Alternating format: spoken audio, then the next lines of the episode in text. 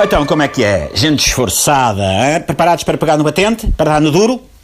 Ah, por falar em duro, vocês lembram-se daquele filme, O Conan, o Bárbaro? Se não se lembram, é porque são daqueles jovens que acham que a Segunda Guerra foi nos anos 80 ou não apreciam ver o Schwarzenegger besuntado de Dolly Johnson, o que eu compreendo. Mas pronto, nesse filme, o Conan aparece acorrentado numa roda gigante, pesadíssimo, que tem de empurrar o dia todo, senão, tal, chicotadas no lombo. É assim a vida, meus amigos, é assim a vida.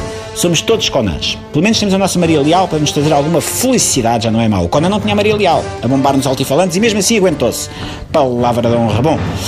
E depois desta pequena nota introdutória, destinada a dispor bem, que isto não há nada como levantar os ânimos e lançar alguma luz sobre as grandes alegrias da vida, vamos então ao assunto que me traz aqui. Ah, é verdade. Então me parece que a vida na Terra teve origem numa poça de urina. A explicação, sem ser muito técnica, é muito demorada. Por isso, se quiserem, vão googlar, que o Google Lance não serve só para procurar vídeos da Mia Malkova.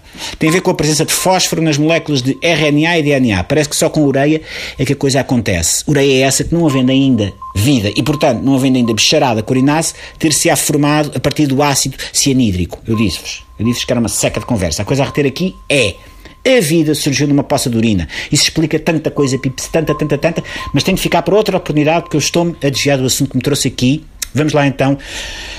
Desculpa lá, então, Portugal vai receber 20 mil toneladas de lixo do sul da Itália? Somos o aterro da região da Campânia? Palavra de honra. Aquela malta acumulou 6 milhões de toneladas de resíduos sem solução de tratamento e agora nós é que temos de lidar com a lixarada? Não temos cá lixo suficiente? No mínimo uma troca. Nós recebíamos lixo do sul da Itália e eles ficavam-nos com o canal de direto 24 horas da Casa dos Segredos. Eu não sei se é casa de aterro ou de abate, seja como for, é resíduo sem solução de tratamento. Bom, mas eu estou a afastar-me outra vez do tema desta minha crónica. Vamos ao que interessa. Peraí, peraí. Então não é que o Vladimir Putin. Bem, esta então é. Deu cidadania russa ao Steven Seagal?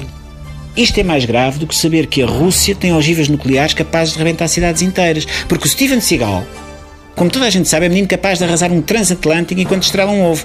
Imaginem o que ele será capaz de fazer enquanto cozinha um frango a Kiev. Eu sei que Kiev é na Ucrânia, Pips. Mas parece que o Putin está a tentar anexar aquilo, Crimeia a Crimeia, uma de cada vez. Eu sei, eu sei, estou a desviar, mas é que palavra de honra. Ok, vamos então ao assunto de hoje. Então, o quê? Mas gostaram de fazer sinal. Acabou o tempo. Não, não acredito. Estás a falar a sério? Mas acabou o tempo como? Se ainda nem abri a boca. Palavra de honra.